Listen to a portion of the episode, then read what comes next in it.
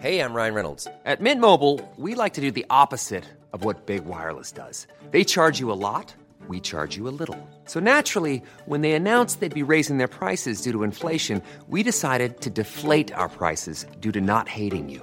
That's right. We're cutting the price of Mint Unlimited from $30 a month to just $15 a month. Give it a try at mintmobile.com slash switch. $45 upfront for three months plus taxes and fees. Promo rate for new customers for limited time. Unlimited more than 40 gigabytes per month. Slows. Full terms at mintmobile.com. Peut-être le début d'une longue série. 49 Guinéens ont été rapatriés de Tunisie. La Côte d'Ivoire prévoit le retour de 500 de ses ressortissants une semaine après les propos virulents de Kais sur les migrants subsahariens.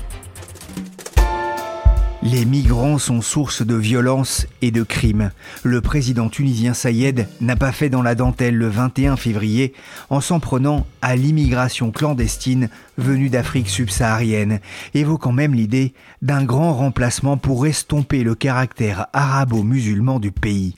La face sombre de la Tunisie au grand jour, un pays touché par la crise économique et par une mainmise de plus en plus totale du président Sayed sur les institutions.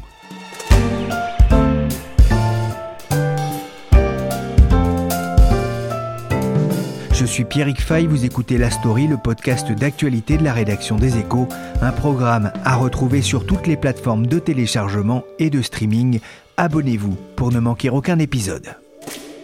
Tunis vibre ce soir. La Tunisie vient d'élire son président. Les Tunisiens ont voté. Ils se sont rendus euh, beaucoup plus massivement aux urnes que lors euh, du premier tour de cette élection présidentielle qu'on va vivre ensemble, édition spéciale pendant une heure. Ce que je peux vous dire, c'est que Kaïs Sayed est élu. C'est le choix des Tunisiens élus président. Qu'il est loin le temps de l'élection en fanfare de Kaïs Sayed, avec 71% des voix. L'universitaire, conservateur et présenté comme austère, avait notamment obtenu le soutien massif des jeunes qui voulaient en finir avec l'ombre de Ben Ali, resté plus de 23 ans au pouvoir et balayé par le printemps arabe, Kaïs Sayed promettait alors de rebâtir la démocratie. Mais plus de trois ans après son arrivée au pouvoir, le président, élu avec le soutien du parti islamiste Ennahda, semble gagné par une tentation autocratique. Bonjour Sophie Amzili. Bonjour. Vous êtes journaliste au service international des échos, spécialiste du Maghreb. Avant de revenir sur l'état des institutions en Tunisie, je voudrais qu'on s'intéresse d'abord à l'actualité immédiate avec ce discours fin février du président Sayed dénonçant les hordes de migrants un discours qui a surpris par sa violence. Oui, c'était euh, il y a deux semaines maintenant. Donc, euh, Kais Sayed, qui est le, le président tunisien, a prononcé un discours euh, qui était très virulent contre les migrants euh, d'Afrique subsaharienne. Donc il a parlé, je cite, de euh, hordes de migrants clandestins qui font partie d'un plan criminel préparé depuis le début du siècle pour changer la composition démographique de la Tunisie. L'objectif de tout ça serait de transformer la Tunisie en un pays africain n'ayant aucune appartenance arabe et islamique. Donc c'était ce sont des propos qui ont vraiment choqué. C'était du jamais vu d'un président en Tunisie, qui est un pays qui revendique depuis longtemps et surtout depuis qu'il est devenu une démocratie, euh, une certaine modernité, notamment sur les droits des femmes, le respect des minorités. Donc c'est un discours qui décrit euh, une sorte de complot de migrants contre le pays et qui euh, était très inhabituel et qui a créé euh, un choc et, beaucoup de conséquences. Ouais, la version tunisienne de la théorie du grand remplacement, quelle est la réalité du poids de ces migrants en Tunisie? Bah, ils sont pas nombreux en fait. Alors on a un chiffre donné par euh, une ONG tunisienne qui s'appelle le Forum tunisien des droits économiques et sociaux. Donc il serait au nombre de 21 000. Et la grande majorité est en situation irrégulière. Dans un pays de 12 millions d'habitants, en fait, ça fait moins de 0,2% de la population. Donc c'est pas pas énorme. Ce sont des gens qui n'ont souvent pas l'intention de rester en Tunisie. Euh, ils sont là de passage. euh, Ils viennent parfois de la Libye voisine. Et euh, l'idée, c'est qu'ils restent euh, quelques années, euh, ils se font un peu d'argent et ensuite ils tentent la traversée vers l'Europe. Alors il y a déjà des, répercussions hein, euh, sur cette population car le gouvernement a aussi pris des mesures sévères en matière de, politique migratoire. Oui, il y a eu des répercussions immédiates euh, qui, sont assez euh, dramatiques pour ces gens. Donc d'abord de la part des autorités tunisiennes qui ont arrêté des centaines de personnes en situation irrégulière, mais aussi, et c'est ça le plus choquant, de la part des Tunisiens eux-mêmes, chez qui bah, le discours du président a un peu attisé en fait des élans racistes. Donc on a eu beaucoup de récits de migrants subsahariens agressés agressés, chassés de chez eux du jour au lendemain. Alors les autorités tunisiennes ont essayé un petit peu d'apaiser la situation en annonçant le week-end dernier des mesures pour améliorer la situation des étrangers. Donc, euh, par exemple, délivrer plus rapidement euh, les cartes de séjour, euh, ou bien mettre à disposition un numéro vert pour les victimes de violences. mais bon, le mal était, était fait. Et donc, résultat, il y a de nombreux migrants qui ont demandé à être rapatriés. Par exemple, la Côte d'Ivoire dit qu'elle a reçu environ 1300 demandes de demandes de rapatriement de ressortissants. Le Mali en dit qu'il en a reçu 300 et globalement il y a déjà quelques centaines de personnes qui sont déjà rentrées chez eux. Ouais, effectivement, on a vu hein, des images hein, de, familles entières avec des enfants et, des bébés qui campaient aux, abords euh, d'une ambassade euh, sur des matelas. Ils avaient été expulsés de leur domicile, vous le disiez.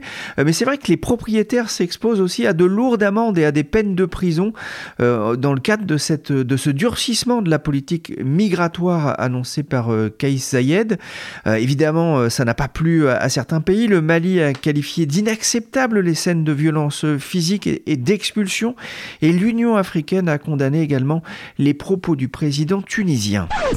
Le grand président, sanglot de reptile, s'adresse au dos. Rien à l'abri dans son palais d'argile, avec tous ses descendants. Normal Sophie, certains voient dans cette diatribe un, écran de fumée, un écran total, dirait-on, pour masquer les, difficultés économiques du pays. Oui, complètement. Non seulement les propos du président ont choqué, mais en plus le, timing interroge. Donc déjà sur le plan politique, parce que c'est une situation qui est devenue moins confortable pour le président, mais on y reviendra. Et surtout sur le plan économique, euh, parce que le pays est en grande difficulté et en fait ça, pèse de plus en plus sur le quotidien des Tunisiens. Euh, donc pour, euh, pour expliquer brièvement ce contexte, déjà ça fait plus d'une décennie euh, donc depuis la Révolution, que l'économie tunisienne tourne au ralenti. Euh, la crise sanitaire est venue la frapper de plein fouet, notamment, mais pas seulement, euh, son secteur touristique. Et la guerre en Ukraine s'est ajoutée par-dessus. Elle a aggravé les difficultés parce que la Tunisie est, est, très dépendante des importations de pétrole et de céréales dont les prix ont augmenté. Donc il y a ce contexte compliqué et il y a des problèmes structurels aussi. Par exemple, le poids qui est énorme de la masse salariale dans la fonction publique.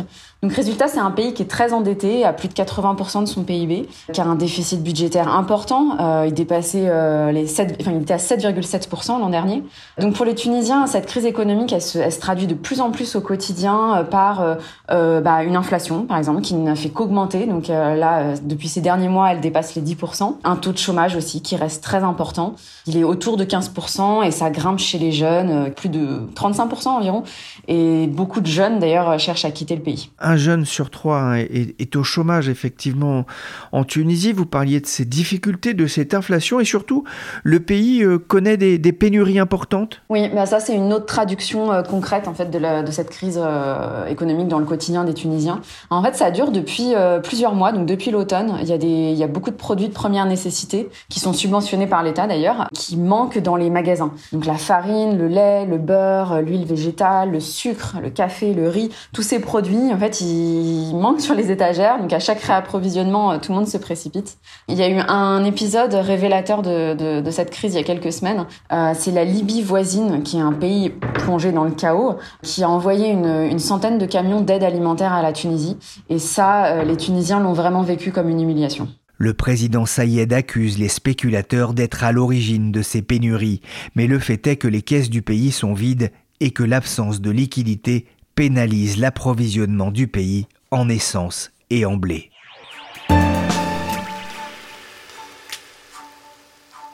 Plusieurs centaines de manifestants se sont rassemblés ce dimanche à Tunis pour réclamer la remise en liberté d'une vingtaine d'opposants au président Kais Sayed. Le rassemblement était organisé par le Front de Salut National, la principale coalition d'opposition, malgré l'interdiction de manifester.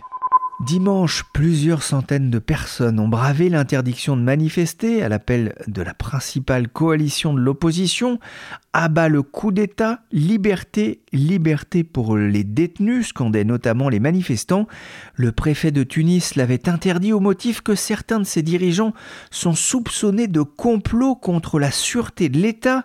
Le reportage d'Euronews évoque des arrestations dans les rangs des opposants au président tunisien, dont le chef de file du Parti républicain, mais aussi l'ancien chef du Parti social-démocrate, ainsi qu'une figure de la gauche tunisienne. Anis Kaabi, le secrétaire général du très puissant syndicat ouvrier UGTT des autoroutes, a lui aussi été interpellé début février après la tenue d'un mouvement de grève fin janvier. Sophie, dans quel état se trouve l'opposition? C'est très compliqué pour l'opposition de se faire entendre. Euh, il y a plusieurs raisons. Bah, la première, c'est que euh, les partis politiques en fait sont la bête noire de Kais Saïd. Donc euh, le président, il s'est appliqué à les faire disparaître de la vie politique. par exemple, les élus du nouveau parlement ne sont pas affiliés à un parti. En plus, il est passé, si on peut dire, à la vitesse supérieure depuis quelques semaines en arrêtant des, en faisant arrêter des dirigeants de partis qui ont été qualifiés donc de, de terroristes, de spéculateurs. Il y a autre chose qui rend l'opposition assez inaudible, c'est son impopularité, tout simplement. Euh, les Tunisiens sont, sont lassés, ils ont même été assez écœurés en fait des scandales de corruption et des querelles politiques depuis une décennie. Et puis enfin, ces partis, euh, même s'ils ont été, euh, s'ils ont réussi à former une coalition contre le président, ils ne sont pas unis. Et euh, d'ailleurs, bah, le parti Ennahda, qui est d'inspiration islamique, qui, euh, qui dominait la vie politique depuis la révolution, il fait partie de cette coalition, mais en fait, il attire énormément de critiques des autres partis qui veulent pas trop trop s'y associer non plus. Et le pays connaît d'ailleurs une grave crise institutionnelle depuis euh, plus d'un an et demi et le coup de force de, de Sayed contre le Parlement? Oui, en fait, c'est de là qu'est parti le virage autoritaire actuel. Euh, donc, on faut remonter au 25 juillet 2021.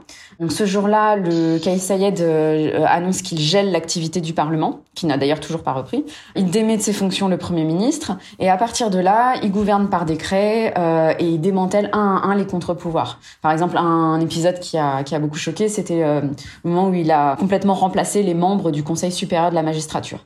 Depuis, c'est vrai qu'il a nommé un nouveau gouvernement, mais bon, clairement, c'est lui qui dirige tout en réalité. Souvent, on se pose la question d'un retour à la dictature comme sous Ben Ali.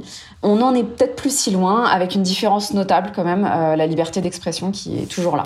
En juillet dernier, hein, il y a eu aussi ce, ce référendum largement boudé par la population et qui a validé la création d'une nouvelle constitution, une constitution qui renforce justement un peu plus les pouvoirs du président Sayed oui, c'est ça. En fait, la, la nouvelle constitution de Kais Sayed, on peut, enfin, on peut vraiment dire ça parce que c'est lui seul qui a dessiné ce qu'il y aurait dedans, renforce euh, les pouvoirs du président. Par exemple, le président peut nommer et révoquer les membres de son gouvernement comme il veut. Il peut imposer les textes à examiner en priorité à l'Assemblée. Le gouvernement n'a plus à obtenir la confiance du Parlement et ce Parlement peut difficilement le renverser. Donc, bref, le président tunisien en fait inscrit noir sur blanc dans la Constitution euh, la concentration des pouvoirs entre ses mains. Ouais, une constitution à sa mesure. On va le rappeler hein, d'ailleurs, il est constitutionnaliste, euh, c'est sa spécialité, donc il est bien placé pour savoir euh, euh, comment construire une, constitution à sa main.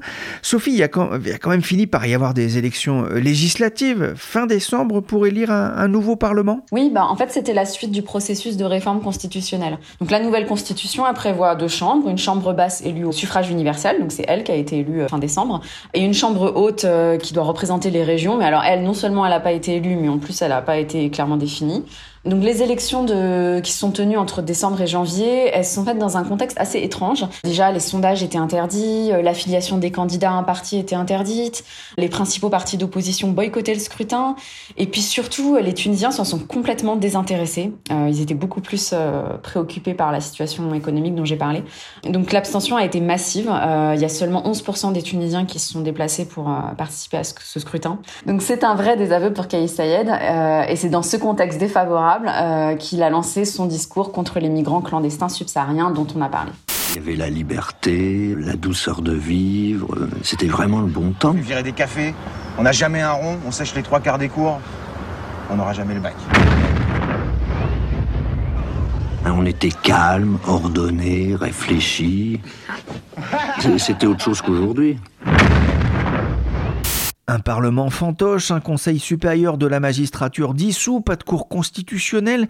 Le président s'est arrogé les pleins pouvoirs, évoquant le péril qui menace la nation. Alors, j'imagine qu'il ne parle pas du péril jeune de Clapiche, mais de quel péril parle-t-il? Ça, on l'a jamais su, euh, il l'a jamais défini. Euh, ce qu'on sait, c'est que euh, dans sa vision des choses, il considère que les partis politiques qui ont gouverné la Tunisie de 2011, donc la révolution jusqu'à 2021, sont des corrompus, des magouilleurs, et que ce sont eux qui ruinent le pays. Euh, donc en fait, en reprenant en main le pouvoir, le président aurait sauvé le pays euh, du péril que représentaient ces usurpateurs. Ça, c'est euh, sa conception des choses. Et il faut, euh, il faut garder en mémoire que c'est un discours qui a rencontré un vrai écho auprès de la population tunisienne. Le 25 juillet 2021, quand il s'est arrogé les pleins pouvoirs, beaucoup de gens faisaient la fête dans la rue euh, parce que justement le Parlement n'avait plus de pouvoir et que et que le président reprenait en main la situation. Donc c'est voilà, c'est ce péril qui serait à l'origine de tout ce changement de, de régime. Avec plus de 70% des voix, Kayes Sayed devient le nouveau président de la Tunisie. Et vous le voyez derrière moi ici à Tunis sur l'avenue Habib Bourguiba. Ses supporters sont venus très nombreux pour célébrer cette large victoire. Alors ce qui est surprenant, hein, c'est que lors de sa victoire, Kais Sayed avait fait souffler un vent d'espoir auprès des jeunes, notamment hein, ceux qui sont frappés par le chômage. Lors de son discours d'investiture, il avait insisté sur le respect de la loi, l'égalité entre tous les Tunisiens ou encore le renforcement des droits des femmes. Que s'est-il passé? C'est l'homme qui a changé ou il a révélé sa, sa vraie nature? Ah, c'est une très bonne question. Moi, j'avais interviewé un économiste qui le connaissait un peu et qui avait participé aux commissions pour rédiger la nouvelle constitution. Euh, donc, avant euh, le scrutin, euh, il était vraiment convaincu que le président c'était un homme droit, sincère, euh, qui n'allait pas euh, rétablir une dictature. Je l'ai de nouveau interrogé après le vote de la de la constitution et il était vraiment désabusé. Il s'interrogeait sur le fait que le pouvoir change les gens. Donc, oui, peut-être que Kais Sayed a changé, mais il faut se souvenir, comme tu as dit, que c'était un professeur de droit constitutionnel avant de se lancer en politique. Donc la réforme constitutionnelle, c'est son truc. Euh, il a fait campagne en 2019 en répétant euh, son aversion pour le système parlementaire, son souhait de tout changer. Il a beaucoup répété sa conception d'un régime basé sur la souveraineté du peuple sans jamais clairement le définir. Donc, euh, changer la constitution et mettre au banc euh, les partis politiques, ça a toujours été son obsession. Et euh, les autres problématiques, notamment celles liées à l'économie du pays, elles semblent pas vraiment compter à ses yeux. On peut quand même s'étonner de l'apathie de la population 12 ans après le, le printemps arabe.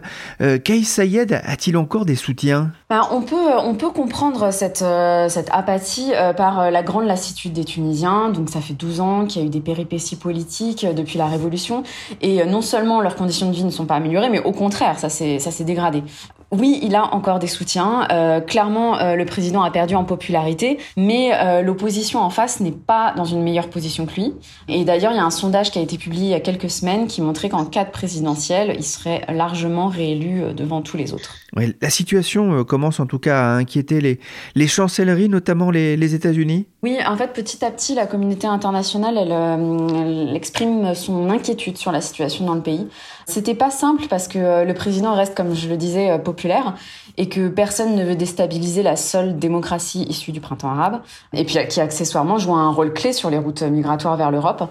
Mais euh, la vague d'arrestations depuis quelques semaines a changé la donne. Euh, donc elle concerne pas seulement des figures de l'opposition, il y a aussi des magistrats, des avocats, euh, un responsable syndical, un directeur de médias. Donc ça, ça a vraiment commencé à déranger et les États-Unis, la France et d'autres pays et les, et les Nations Unies ont exprimé leur inquiétude et appelé le pays à respecter les libertés individuelles. Ouais, avec une réaction du ministère tunisien des Affaires étrangères qui a appelé dans un communiqué les ambassades étrangères dans le pays à ne pas s'immiscer dans ses affaires intérieures. Circuler, il n'y a rien à voir d'une certaine façon. Chef, chef, mais qu'est-ce qui se passe? C'est vous qui avez fait tout ça? Au lieu de regarder les signaux, c'est moi qui le regarde. Comment expliquez-vous ça, chef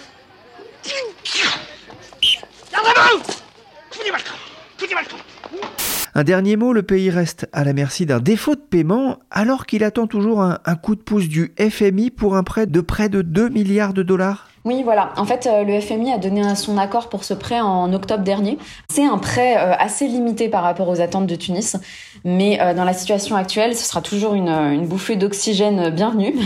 le problème, c'est que le FMI attend des réformes en contrepartie, et ces réformes, forcément, sont impopulaires. Il y a par exemple la réduction du nombre de fonctionnaires, la baisse des subventions sur les produits énergétiques et alimentaires. Ce sont des réformes que Kais va devoir assumer pour obtenir le prêt. Donc ça tarde. Euh, les négociations durent, on attend encore la finalisation et euh, voilà, c'est peu de dire que ça presse. C'est vrai qu'une suppression des subventions, notamment sur le pain, euh, pourrait euh, euh, là aussi provoquer vraiment beaucoup de, de, torts dans la rue, notamment. Oui, tout à fait. Oui. On a le souvenir des émeutes du pain dans les années 80 qui est très présent, et dont les Tunisiens parlent dès que dès qu'il s'agit de baisser de vraiment quelques quelques millimètres la subvention sur le pain qui est très consommée en Tunisie. Et la diatribe anti-migrant du président Sayed n'est d'ailleurs pas de nature à rassurer les bailleurs internationaux.